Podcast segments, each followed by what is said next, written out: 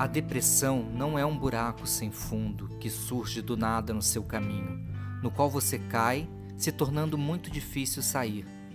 É uma deformidade no relevo, um desnível que pode começar sutil, levando você a um ponto mais baixo daquele que se encontrava anteriormente.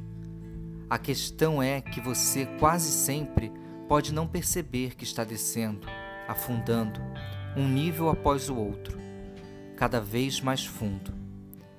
E uma vez lá embaixo, ao ponto de não mais enxergar o que antes era horizonte, percebe que o infinito agora é uma imensidão outra, um vale tão extenso, um novo nível. Ainda assim, abaixo, profundo.